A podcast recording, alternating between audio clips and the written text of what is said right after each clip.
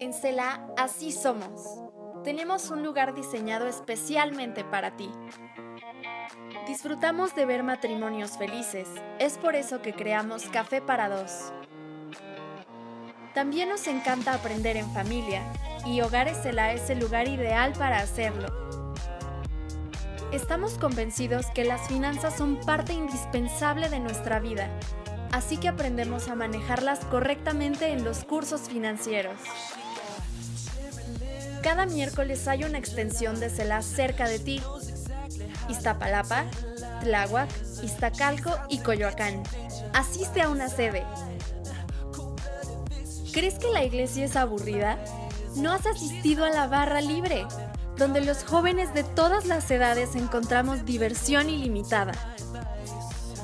Aquí aprendemos a lo grande sin importar nuestro tamaño. Club Celar recibe con los brazos abiertos a los más pequeños. Si quieres conocer más sobre nosotros, cantar, bailar y ser parte de una gran familia, tienes un lugar reservado cada domingo a las 9 a.m., 11 a.m. y 1 p.m. ¡Te esperamos!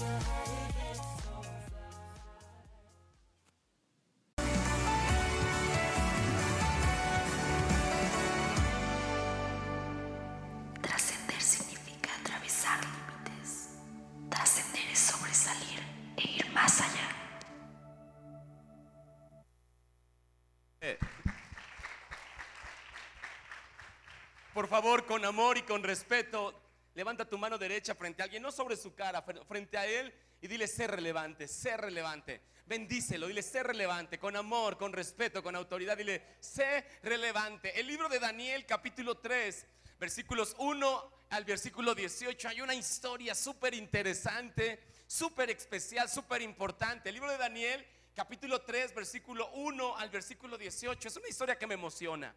Dice la Biblia que el rey Nabucodonosor mandó a hacer una estatua de oro y la estatua tenía 30 metros de alto y 3 metros de ancho. Imagínate 30 metros de oro con por 3 metros de ancho. Qué impresionante. Fue puesta en el valle de Durá, que está en la provincia de Babilonia. Para la presentación de la estatua, el rey mandó que se reuniera a todas las personas importantes de su gobierno y cuando toda esa gente estuvo reunida, un mensajero anunció, hay aquí gente que viene de diferentes pueblos, habla distintos idiomas. A todos ustedes el rey les ordena prestar atención a los músicos que van a tocar sus instrumentos. Y en cuanto oigan la música, todos ustedes deberán inclinarse hasta el suelo y adorar la estatua que el rey mandó hacer. Quien no se incline para adorar a la estatua será arrojado de inmediato a un horno encendido. Y así fue. En cuanto la gente oyó la música, todos se arrodillaron y adoraron a la estatua de oro. Pero los, como los judíos no obedecieron la orden, unos babilonios fueron a ver al rey para acusarlos y le dijeron, deseamos que su rey, que su majestad viva muchos años. Sabemos que usted nos ha ordenado adorar la estatua de oro tan pronto oigamos la música. También sabemos que quien no obedezca será arrojado a un horno encendido. Pero hay unos judíos que no respetan a su majestad, ni adoran a sus dioses, ni quieren inclinarse ante la estatua de oro. Y esto, a pesar de que su majestad les dio puestos muy importantes en el gobierno de Babilonia. Estamos hablando de Sadrach, Mesach y Abednego. Al oír esto, el rey Nabucodonosor se enojó muchísimo y mandó que, lo- que le llevaran a estos tres judíos. Y cuando se presentaron ante el rey, él les preguntó, He sabido que ustedes no adoran a mis dioses, ni quieren inclinarse ante la estatua de oro. ¿Es eso cierto? Voy a darles una oportunidad. Si al escuchar la música se inclinan y adoran a la estatua, no les haré nada. Pero si no la adoran, ordenaré que de inmediato los, los echen al horno y ya verán que no habrá Dios que pueda salvarlos. Sadrach, Mesach y Abednego le respondieron, Su Majestad, esto no es algo que nos preocupe. Si al Dios al que adoramos así lo quiere, Él es capaz de librarnos del fuego y del poder de su majestad. Pero aún si no quisiera hacerlo, nosotros no pensamos adorar esa estatua de oro. Alguien apláudale a Dios. Qué historia tan maravillosa, tan asombrosa. Iglesia, Dios ha despertado nuestro corazón para ser relevantes. Y estamos aprendiendo acerca del libro de Daniel, las claves y los principios para que nuestras vidas puedan ser relevantes. La semana pasada hablaba Dios, Dios nos hablaba, nos daba un mensaje que estaba compartiéndoles cómo Daniel nos enseña a prepararnos. Dile a la persona que está junto a ti, prepárate, prepárate. Porque el día de hoy estás viviendo y disfrutando el resultado de lo que te preparaste el día de ayer. Pero mañana vas a disfrutar y a vivir y a conquistar el resultado de lo que en el presente te prepares. Lo que te presente, lo que te preparas en el presente bendice y levanta, te levanta en el futuro. Así que prepárate, esto es lo que Dios nos está enseñando. Hoy estamos viendo un segundo principio para poder vivir de una forma relevante. El día de hoy el mensaje se llama Los campeones solo ven dos opciones. Y es así. La Biblia nos enseña, la historia lo comprueba, que delante de los campeones siempre ha habido dos opciones. Para los campeones solamente hay dos opciones. O ganan o pierden. una persona que tiene un corazón de campeón, para él no existe un segundo lugar, un tercer lugar. Para él no existe la filosofía de lo importante no es ganar, sino competir. No, no, no, no, no, no. El que tiene el código de campeón o gana o pierde. No importa que quede en segundo lugar, no importa que haya hecho un buen esfuerzo, o ganan o pierden. Para aquel que tiene un código de campeón, o lo conquista o no lo conquista, o lo alcanza o no lo, alcanza. Los que se preparan para escalar las cimas más altas del mundo salen con una sola meta en su corazón. O llegan a la cima o no llegan a la cima. Habrá adversidades, habrá oposiciones, pero para aquel que tiene un corazón de campeón solamente hay dos opciones. Jesús nos lo enseñó así. Solamente hay dos opciones delante de ti. Está el cielo o está el infierno. O está el camino a la derecha o está el camino a la izquierda. Delante de Dios, cuando toda la humanidad sea juzgada, solamente habrá dos grupos de personas. Unos serán como ovejas, otros serán como cabritos. En el capítulo número 5, 6 y 7 del Evangelio según San Mateo, el Señor Jesucristo nos enseñaba la filosofía de vida que debe de gobernar nuestros corazones. Ahorita vamos a mirar cómo solamente hay dos opciones. Y cuando leemos la historia de los amigos de Daniel, Sadrach, Mesach y Abednego, nos damos cuenta que ellos reconocieron, tenían un código de campeón, tenían un ADN que los hacía tener, vivir de una forma diferente. Y ellos miraron delante de sus ojos solamente dos opciones. O me inclino a adorar la estatua de Nabucodonosor, o me inclino a adorar solamente a Dios, mi Señor. Solamente puedo adorar de dos maneras. No hay punto neutro. No hay manera neutral o diplomática o media de, mediar en estas dos cosas. O adoro a Dios o adoro cualquier otro ídolo en este mundo. Me llama la atención porque ellos podían tomar opciones como decir, bueno, me voy a hincar por fuera, pero por dentro voy a estar de pie para que la gente no note que, que, hay problema. Yo me hinco por fuera, pero en mi corazón, tú sabes, Dios, que te voy a estar adorando a ti. Pero ellos no hicieron eso. Porque digan conmigo, por favor, solamente tenían dos opciones. honraban a Dios y recibían el respaldo de Dios, o honraban a Nabucodonosor y recibían el respaldo de Nabucodonosor. Yo asistí el fin de semana pasado a una boda de un amigo, me encantó la ceremonia, la celebración. Y algo que sucede siempre en las bodas es que llegan dos personas, se reúnen dos familias, pero saliendo de ese evento, saliendo de esa ceremonia o saliendo de presentarse delante del juez, ya no son dos personas, ahora son una sola carne. Ahora ya son una nueva familia, ahora son una nueva persona. Y eso me hace entender que realmente solamente hay dos estados civiles, o estás casado o no lo estás. El mundo te va a presentar siempre intermedios, te va a marcar tonalidades de grises, te va a decir que ahí la llevas, que más o menos, poquito a poquito, 50%, ni muy, muy, ni, ni tan, tan. Pero los que tienen un corazón de campeón, aquellos que van a ser relevantes, miran la vida delante de ellos con dos opciones solamente. O es santo o es pecador. O es vida o es muerte. O voy a irme al cielo o me voy a ir al infierno. O soy un hijo de Dios o soy un hijo de Satanás. Porque el punto medio se llama mediocridad. Digan conmigo, mediocridad. Y cuando una persona no ha entendido que la filosofía en esencia de vida son dos puntos, entonces empieza a vivir justificadamente una vida de mediocridad.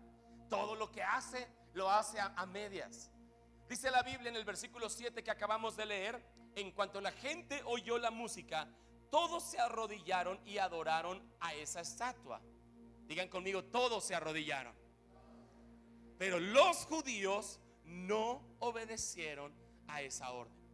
Y hoy te quiero compartir esta filosofía que yo deseo de todo mi corazón te traiga vida. le dé a tu vida la posibilidad de ser relevante. Saque tu vida de una vida de religiosidad o de tradición o de un más o menos, porque no solamente esa filosofía se refleja en las cosas de la iglesia, en la vida diaria, en nuestra vida cotidiana. O terminas una carrera o no la terminas. O diriges un negocio, una empresa exitosamente o la diriges de una forma a medias. O terminas una licenciatura y tienes relevancia en tu negocio o pasas inadvertido muchos años delante de tus jefes, de tus empleadores, de la empresa a la que tú trabajas. O eres un músico del que nadie tenga notoriedad o eres un músico relevante. Porque cuando nos permitimos vivir en mediocridad, desperdiciamos muchos años de nuestra vida. Cuando estamos pensando y claudicando entre dos filosofías de pensamiento, cuando no entendemos que delante de Dios o estamos viviendo la vida como si recorriéramos un camino ancho y espacioso, o estamos recorriendo la vida como si estuviéramos en un camino angosto. Solo uno te llevará a la salvación. Cuando vemos esta historia, nos damos cuenta que existe o la idolatría o la adoración. La adoración se le da a Dios, todo lo demás es idolatría. Exaltar el ego, exaltarnos a nosotros mismos, los logros humanos exaltar cualquier invento hecho con nuestras manos. Muchas personas tienen idolatría y no solamente la tienen por sus religiones o sus filosofías, sino idolatran todo aquello que hacen sus manos. Están orgullosos solamente de sus logros, de sus alcances en este mundo y eso se convierte también en una idolatría. Idolatran su auto, idolatran su ropa, idolatran su licenciatura, idolatran su empresa, idolatran su salario, y este mundo solamente te va a presentar dos opciones. O tú vives dentro del contexto de la idolatría o tú vives dentro del contexto de la adoración. Pregúntale a la persona junto a ti, idolatría o adoración. Idolatría o adoración. Y tomando como ejemplo la historia que acabamos de leer, quiero hablarles de algunas diferencias entre la idolatría y la adoración. La idolatría la idolatría se inclina según las circunstancias de la vida. La adoración, la adoración se inclina ante los principios de la vida. Como había una gran amenaza en esa, e, en esa época, la mayoría de las personas, casi todas las personas, decidieron acomodar su adoración según las circunstancias de su vida. Y hoy las circunstancias eran, aquel que no se inclina ante la estatua de oro morirá en un horno de fuego. Y así pasa con muchas personas, que su adoración es relevante a sus circunstancias. Cuando les conviene, adoran a Dios. Cuando les conviene, adoran a su jefe en el trabajo. Cuando les conviene, adoran al, patrón en la universidad. Cuando les conviene, se adoran a sí mismos. Cuando les conviene, adoran la enfermedad. O cuando las circunstancias difíciles vienen a su vida, exaltan las circunstancias difíciles en su vida. La idolatría siempre va a depender su adoración en base a las circunstancias que está viviendo. Pero la adoración adora los principios. Yo quiero que ustedes vean a estos tres amigos de Daniel, Sadrach, Mesach y Abednego. Ellos tenían la opción de adorar una estatua, porque las circunstancias los presionaban a adorar una estatua. Por otro lado, lo único que tenían eran sus principios. Sus principios le decían, Solamente a Dios adorarás y solamente delante de Él te inclinarás. Era un principio por el cual ellos habían vivido toda su vida. Y no importan las circunstancias que los presionaran, no importan las adversidades que estuvieran enfrentando, ellos no iban a perder ese principio me impresiona cómo muchas personas que definiéndose a sí mismos como cristianos, adoradores del Dios verdadero, cambian ese principio por las circunstancias de su vida. Y uno los puede mirar, llegar a las iglesias cristianas donde nos unimos a adorar a Dios, empezar a adorar más sus problemas y circunstancias. Amigo, ¿por qué tienes esa cara? Amiga, ¿por qué no adoras a Dios esta semana? No, es que sabe algo, mire, esta semana no vendí bien en mi trabajo. Para colmo me duele la espalda y a mi prima, a mi mamá, a mi tía le diagnosticaron una enfermedad terrible. ¿Sabe? ¿Sabe? No puedo adorar hoy a Dios porque las circunstancias de mi vida me dicen que no puedo adorar a Dios. Pero las circunstancias de nuestras vidas no cambian un principio importante.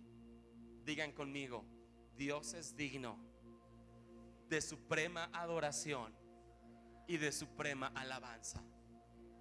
Si está lloviendo, Dios es digno de adoración. Y si está soleado, Dios es digno de adoración. Si está haciendo frío o está haciendo calor, si las cosas están bien en mi vida o parecen estar mal, aquellos que tienen el ADN de campeón no cambian su adoración por las circunstancias de su vida, sino ellos adoran por los principios en su vida. Ellos están adorando a Dios sin importar que este día hayan recibido un aumento o un recorte, que tengan un empleo o no lo tengan, de todos modos vienen y adoran a Dios porque Él es digno de suprema adoración y de suprema alabanza. Alguien apláudale a Dios. Ese es el código del campeón. Ese es el código de quienes tienen una vida relevante. Qué terrible es cuando le damos permiso a las circunstancias que dirijan nuestra vida. A muchos de nosotros decimos, oye, ¿por qué ya no continuaste con tu trabajo? ¿Por qué ya no continuaste con la empresa que, abriste hace unos meses? Y empiezan a platicar sus razones y a decirnos, es que las circunstancias no eran favorables, que no vendía muy bien, mire, la renta estaba cara y donde estaba pues no, no, no estaba muy bien ubicado. Y para cada razón siempre hay una solución. El código de campeón, aquel que tiene un ADN de conquistador, no va a permitir que las razones o las excusas invaliden su propósito. Aquello que Dios nos ha llamado a conquistar y a hacer. Cuando el rey David supo que había un gigante diciendo groserías al pueblo de Dios, diciendo de groserías a Dios, ofendiendo a Dios, ofendiendo a los judíos, al pueblo israelita, este cuate sabía que las cosas no podían quedarse así. Solamente tenía dos opciones. O el pueblo de Israel era avergonzado por un filisteo incircunciso, o ese día se demostraba quién era el verdadero Dios.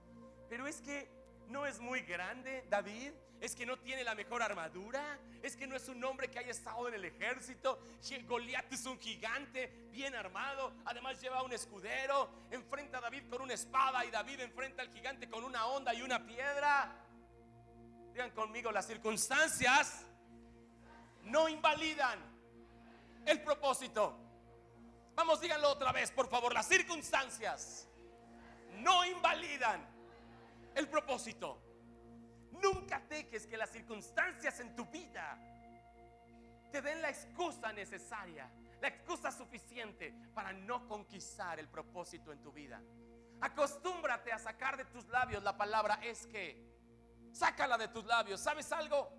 Tú no vas a poder llegar delante de la presencia de Dios y con esques justificar por qué no hiciste lo que Dios te encargó.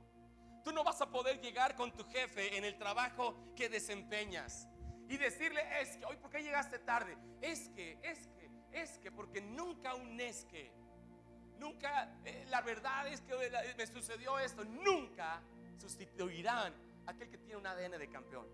El que tiene un ADN de campeón, aquel que ha sido llamado a hacer cosas relevantes, o llega puntual o no llega puntual o es responsable o no es responsable, o es campeón o es, derrotado, no importa, no hay temas grises, no hay más o menos, somos o no somos. La historia nos platica cómo el ejército israelí un día tomó una decisión.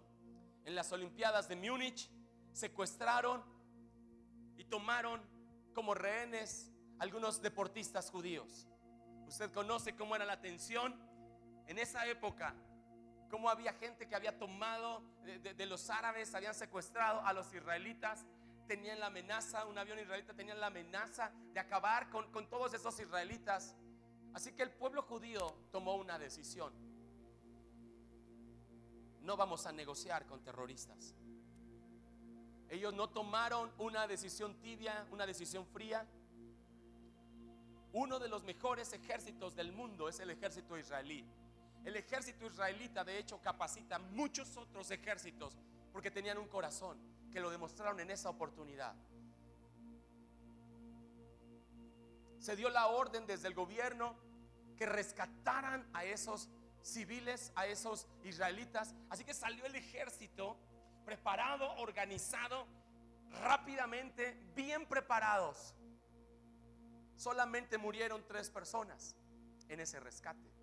Uno de ellos era un terrorista, otro de ellos murió por circunstancias naturales, el temor, y otro de ellos murió porque le dijeron a todos los israelitas, agáchense, y él se le ocurrió andar de pie y se lo llevó una bala perdida. Y desde ese momento los israelitas le demostraron que ellos tenían el poder para no negociar con los israelitas, que ellos no iban a permitir que el terrorismo les robara, les tomara a, un ciudadano israelita.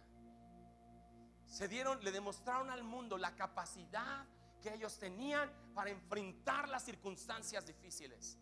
el día de hoy, el mundo entero tiene respeto del poderío que tienen los israelitas. Un país pequeñito, el estado de Veracruz, es mucho más grande que todo el país de Israel, hablando de territorio. Pero ellos tienen el código de campeón. Ellos saben que Dios los ha llamado y los ha bendecido, que les ha dado promesas que aún no se han cumplido. Y no importa que las circunstancias parezcan difíciles, ellos no abortan el propósito de Dios para sus vidas. ¿Sabe algo? Me frustra pastorear gente que no tiene, que no ha definido en su vida este código de campeón. Que desperdician mucho tiempo valioso porque no me lo están desperdiciando a mí como pastor.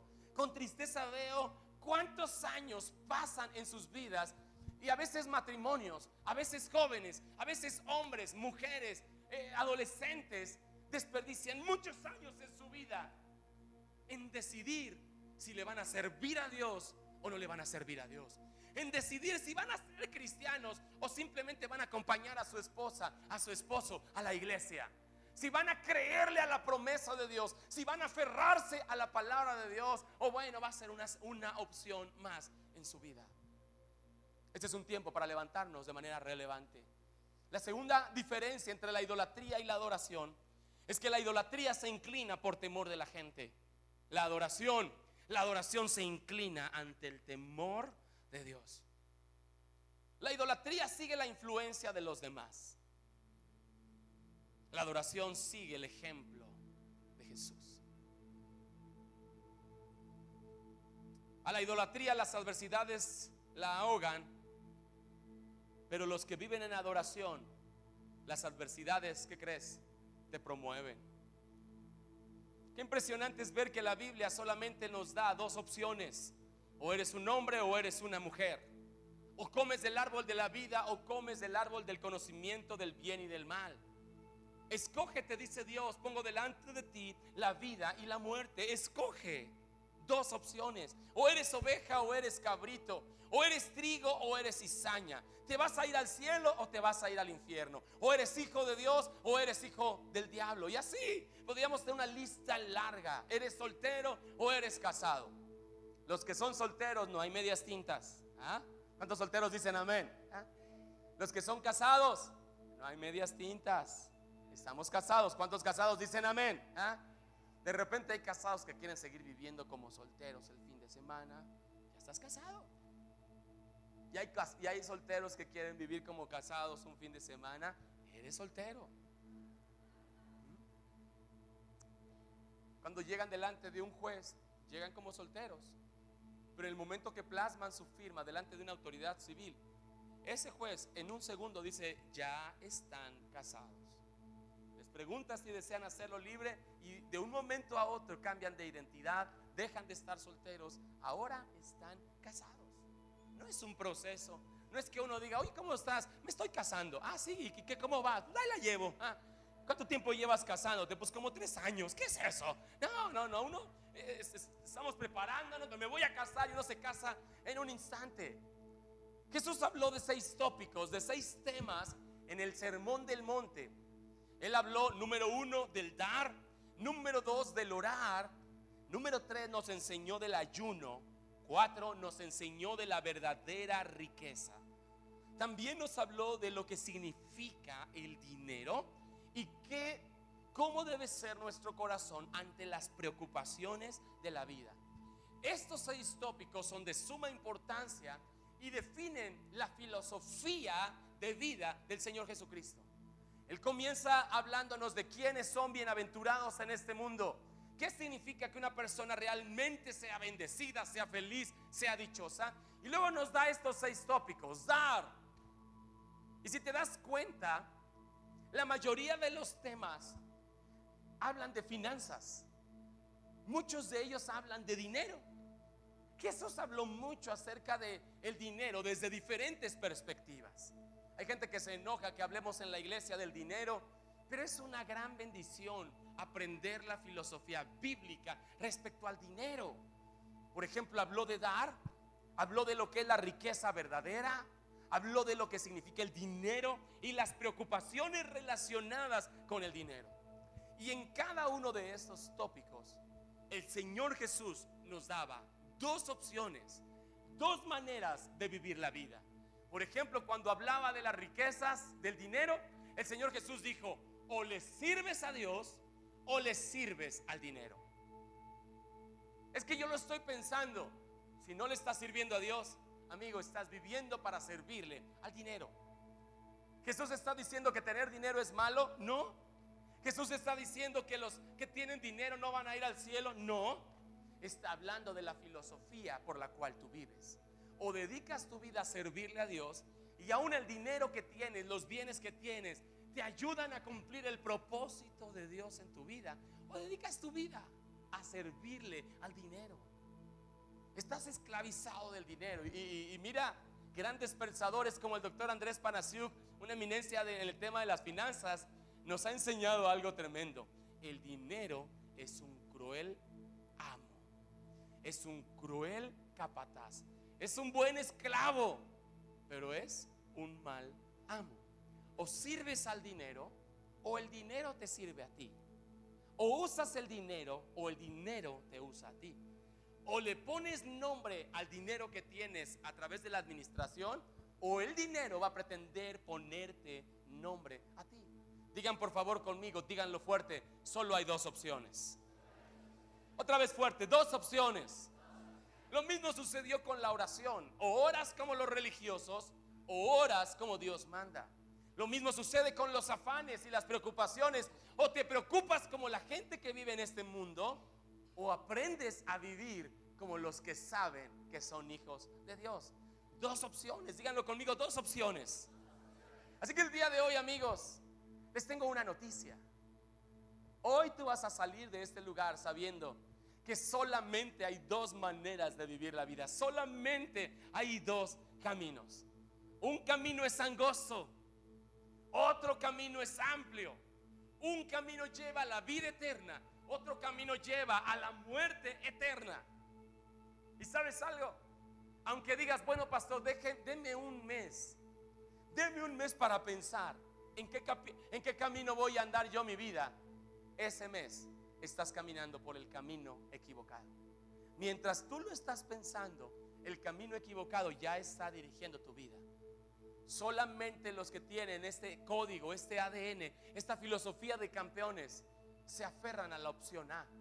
Saben que hay una opción que les va a dar la victoria. No tienen pretextos. Nada de que es que mi carne es débil, pastor. Es que no sé, yo lo estoy pensando, déjeme ver, así estoy bien. Nada. Ellos se aferran a vivir Dios quiere que vivan. ¿Alguien le quiere dar un aplauso a Dios? ¿Alguien lo está entendiendo? El código del campeón, el código de los vencedores. Seis tópicos. Ahí está el Señor Jesús diciéndonos, enseñándonos que nadie puede, un esclavo no puede trabajar para dos amos. O sirven a Dios o sirven a las riquezas. Así que solamente hay dos casas en esta hora. O tu casa está sobre la roca firme que es Jesús, o tu casa está sobre la arena. No hay una tercera opción. Digan conmigo fuerte, no hay una tercera opción. Así que hoy amigos, yo quiero que ustedes hagan una evaluación sincera de su vida. Porque puedes tener años viniendo a una iglesia cristiana. Puedes tener años accediendo a una Biblia, accediendo a la palabra, escuchando sermones, pero tu vida sigue edificándose sobre la arena. U obedecemos a Dios o no obedecemos a Dios.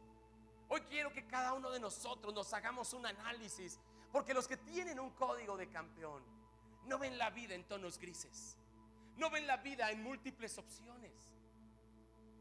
O son vencedores o son vencidos. Eso hace falta en la iglesia que lo recordemos. Eso nos hace falta entenderlo. O conquistamos esta ciudad para Cristo o los problemas de esta ciudad van a conquistar nuestros corazones.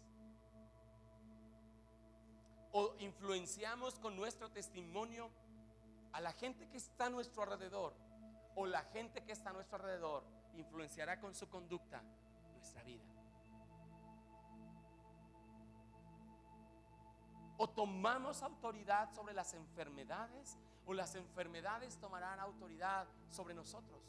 O ejercemos dominio sobre el dinero o el dinero va a ejercer dominio sobre nuestras vidas. O tienes un matrimonio de reino o tienes un matrimonio del mundo. O vives como un joven que da testimonio a Dios y que honra a Cristo como Daniel y sus amigos o eres un joven que aunque asiste a una iglesia cristiana, en realidad estás caminando hacia esa puerta equivocada, amplia. Este mundo no le gusta ver las cosas así. Este mundo le gusta ver un relativismo moral, nada es tan malo, nada es tan bueno. El yin y el yang, ustedes han visto ese círculo blanco, negro, pero te dice, bueno, el, negro tiene un punto blanco y el blanco tiene un punto negro porque en lo malo hay un poco de, bondad y en lo bueno hay un poco de maldad. Eso es una patraña. La Biblia nos habla de luz y de tinieblas. La Biblia nos habla de ser hijos de Dios o ser hijos de las tinieblas. Pero este mundo te va a hablar de ecumenismo. Todas las religiones llevan a un fin común. Este mundo te va a hablar de términos como poligamia, unión libre, preferencias, un cubole nomás, un rapidín. Delante de Dios, o eres santo o no lo eres.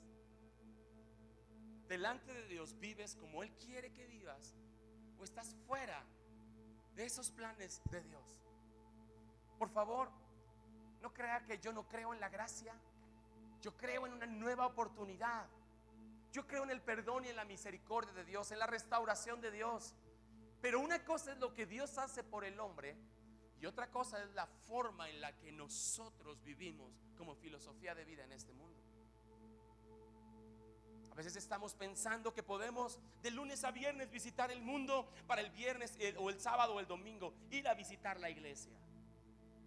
Solo hay dos opciones la Biblia nos habla en Apocalipsis capítulo 3, versículo 15, algo terrible, algo asombroso. Dice la Biblia, yo conozco tus obras, que ni eres frío ni caliente. Ojalá fueras frío o caliente, por cuanto eres tibio. Digan conmigo, tibio.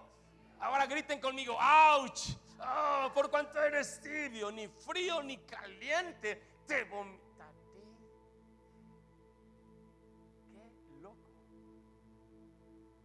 a los tibios los vomita el Señor. ¡Qué palabra tan fuerte! Yo no la escribí, yo no la redacté, solamente la estoy leyendo. A los tibios el Señor los va a vomitar de su boca. Y saben, hay dos maneras en que el agua puede estar tibia. Uno es que se haya calentado bien, pero se haya apartado de la fuente de calor. Tú tienes una olla hirviendo y de repente la sacas del fuego. A los cinco minutos, esa olla que antes estuvo caliente, ahora está tibia. Ahora, la segunda opción en la que una, el agua puede estar tibia es que tú la pones en el fuego, pero no termina su proceso. Y a mitad del camino, por cualquier situación, lo sacas del fuego. Ya sea que hayas estado en la fuente, pero te hayas apartado, o que a mitad del camino permitas que las circunstancias de tu vida cambien el enfoque, las oportunidades de este mundo cambien la perspectiva que tenías de vida. Ambas cosas te van a llevar a tibieza. Qué triste es encontrar gente tibia en este mundo que en su corazón tienen el potencial para cambiar la historia de su nación, la historia de su familia, pero se han permitido que la mediocridad, que la tibieza, que el hacer las cosas a medias, el no tener una filosofía clara de vida, los tengan perdiendo el valioso tiempo que tienen. Los tengan desperdiciando días en una filosofía cómoda. Sí, yo fui al a la iglesia en un tiempo. Ah, sí, hace años yo iba allá a la iglesia, ya me sé todo eso. No, no es cierto. Subiste caliente, pero al apartarte de la fuente de calor que es Dios, ahora tu vida está tibia. Lo mismo pasa. Tú tienes un llamado. Voy a entrar a la escuela Selah voy a entrar a un ministerio, voy a dar pasos de fe en mi vida. Y de repente a mitad del camino te encuentras con adversidades. ¿Por qué no viniste a la iglesia? Ay, es que, cree que el niño estaba llorando. ¿Por qué dejaste el ministerio? Ay, que cree que me salió un barrito aquí en la espalda.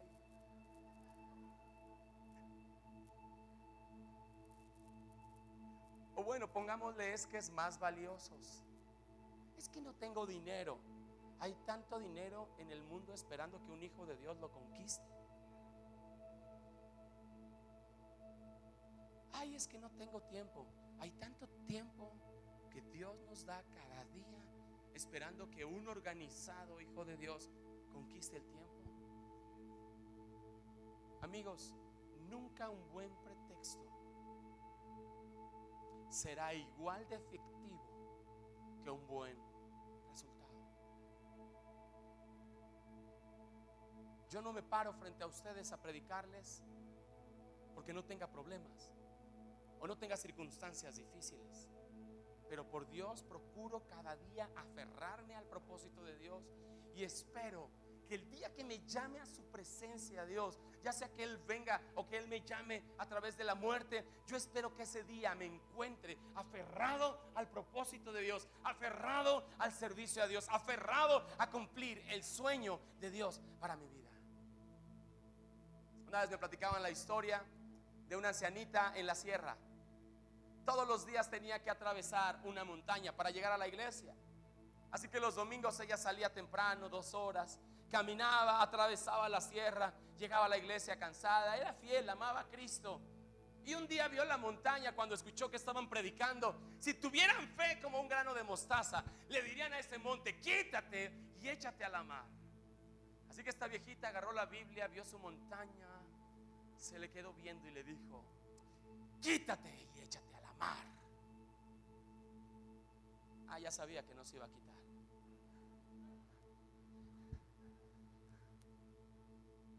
Y a veces así somos. Dejamos que las circunstancias nos roben.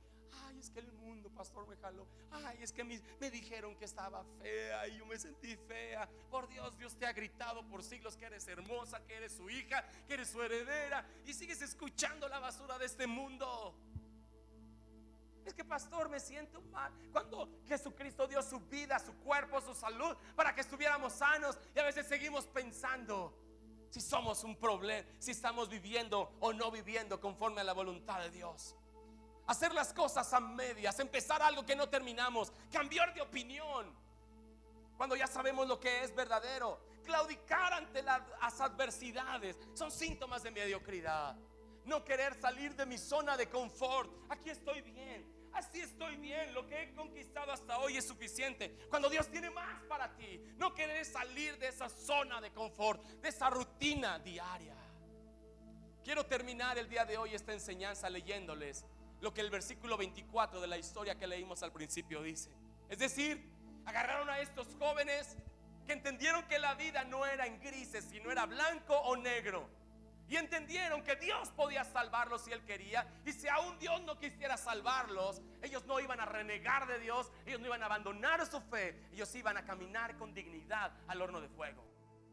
Y dice la Biblia que los tomaron y estaba el horno tan caliente que aún los soldados que los aventaron adentro del horno, adentro de ese cuarto de fuego, aún los soldados se quemaron al instante por las flamas que salían, por el calor insoportable que salía de ese horno. Los, los soldados murieron al instante. Pero cuando estas tres personas cayeron dentro del horno, Nabucodonosor los vio y vio esto. Se levantó rápidamente y les preguntó a sus consejeros. Mira, mira con atención el detalle. Me parece que los jóvenes que hinchamos al horno eran tres. Y los tres estaban atados. ¿Cómo estaban? ¿Cómo es que veo cuatro? Todos ellos están desatados y andan paseándose por el horno sin que les pase nada. Digan conmigo, por favor, díganlo fuerte, pero díganlo bien fuerte, paseándose en el horno. Aquí hay una buena idea para un novio que quiere invitar a pasear a su, a su novia. ¿eh? Vamos a pasear a dónde? Al, problema más difícil que tengamos. Ah, ¿Quién pasea en su sano juicio en el horno de su vida? No, el horno es para llorar. ¿Quién puede pasearse en la circunstancia difícil de su vida? No, la circunstancia difícil es para quejarse.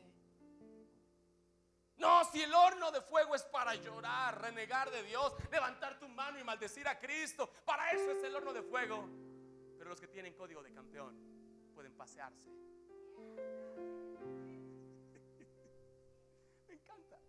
Los avientan, ellos podían simplemente, ya que Dios los salvó, estar sentados viendo a... ¿Y sabes qué estaban haciendo? Estaban construyendo el paseo más importante de su vida en medio del horno de fuego. ¡Qué loco! Eso es lo que los campeones hacen. Ven sus adversidades, sus circunstancias difíciles. Por la gracia de Dios, el favor de Dios, porque ellos están decididos a honrar a Dios. No andan con medias tintas, no andan a medias. En vez de llorar, lamentarse, criticar, atacar, ellos están paseándose en el horno de fuego. Digan conmigo, ellos están desatados. ¿Sabes por qué? Porque a veces el horno de fuego es el momento que Dios utiliza para desatar las cadenas que te tienen. Una bronca financiera que tú enfrentas, pero que enfrentas caminando en los principios de Dios, te van a desatar una creatividad, unas nuevas ideas para que dejes un empleo mal pagado y empieces a vivir como un hijo de Dios de verdad real. Ese es el código del campeón. Ese es el código de los que ven la vida radicalmente. El horno desata a los que a los que tienen el código, el ADN, el espíritu del campeón. Algunos están atravesando broncas en su matrimonio y se sienten atados. Pastor, me siento atado en el horno de fuego. Amigo, el día que te decidas a vivir la vida de Dios, ese horno va a desatar tus manos te va a hacer entender lo que no sabías. Va a bendecir tu vida y a través de tu vida inclusive va a bendecir a muchos matrimonios más. Eso es lo que los campeones hacen en el horno de fuego. Pero asombroso, no son tres. Ahora hay una cuarta persona. El ángel de Dios los acompaña en el horno más caliente, la adversidad más profunda, la bronca más cañona que tienen. Ahí está el ángel de Dios convirtiendo una tragedia en una gran victoria. ¿Cuántos tienen el código del campeón en esta hora? ¿Cuántos tienen el ADN del campeón? Pónganse de pie, den un aplauso a Dios bien fuerte, pero bien fuerte, dáselo a Dios. Oh, dáselo más fuerte que eso. Dáselo más fuerte que eso. Wow, paseándose por el horno.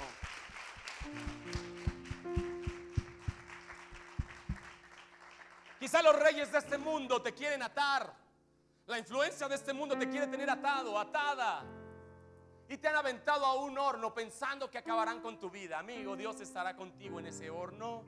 Ese horno va a desatar las ataduras que el rey de este mundo te hizo para que demuestres que hay un solo Dios verdadero, que podemos vivir nuestra fe con libertad, adorar a Dios sin temor. Somos cristianos dentro de la iglesia y fuera de la iglesia. Somos cristianos cuando todos nos ven y también cuando nadie nos ve. Vivimos con dignidad los principios del reino en casa y fuera de casa. No desperdiciamos un solo día de nuestra vida pensando en los llameritos, quizá ya pronto es que es. No, los hijos de Dios, damos paso firme termino diciéndoles lo que Dios le dijo a Jeremías capítulo 15. Los malvados pelearán contra ti, pero no te podrán vencer. Porque yo estaré contigo, dice Dios, como estuvo en eso, eh, con esos tres jóvenes, en esta cuarta persona. Yo estaré contigo para librarte de su poder. Yo te salvaré de esos tiranos. Te juro que así lo haré. Levanten su mano derecha en esta hora, empiecen a orar a Dios, empiecen a entender, Señor, delante de mí tengo solamente dos oportunidades. No hay grises, no hay medias tintas, no hay oportunidad, no hay momentos, eh, eh, Señor, entre sí, no. Señor, hay un propósito de reino en el nombre de Jesús. Señor, yo quiero tomar la opción que tú me ofreces. Yo quiero tomar la vida que tú me das. Yo quiero vivir según tus principios, según tu palabra, Dios. Yo no quiero desperdiciar un día de mi vida en pretextos, en razones. No quiero engrandecer las adversidades de mi vida, sino se convertirán en el horno, Dios, que me desatará en el nombre de Jesús. Señor, yo dejo de pensar que hay muchas opciones delante de mí. Solamente hay dos. O soy salvo o me perderé. O me voy al cielo o me voy al infierno. O sirvo al dinero o sirvo a Dios. O vivo como hijo de Dios. O vivo como hijo de las tinieblas. Solo hay dos opciones.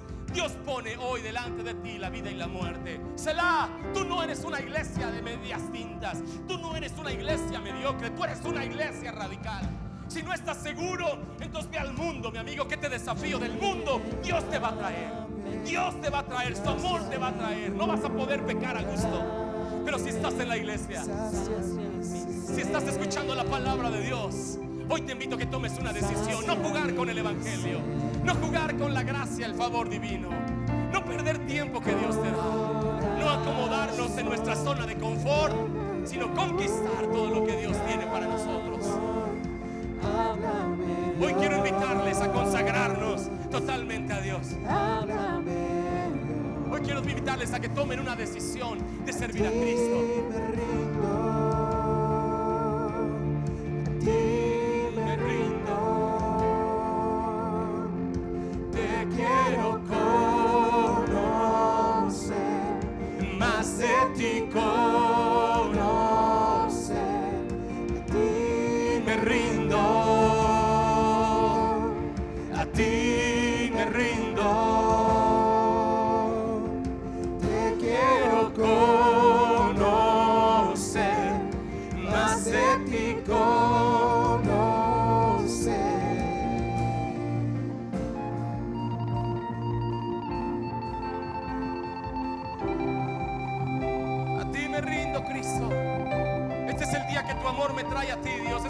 Desafías mi corazón.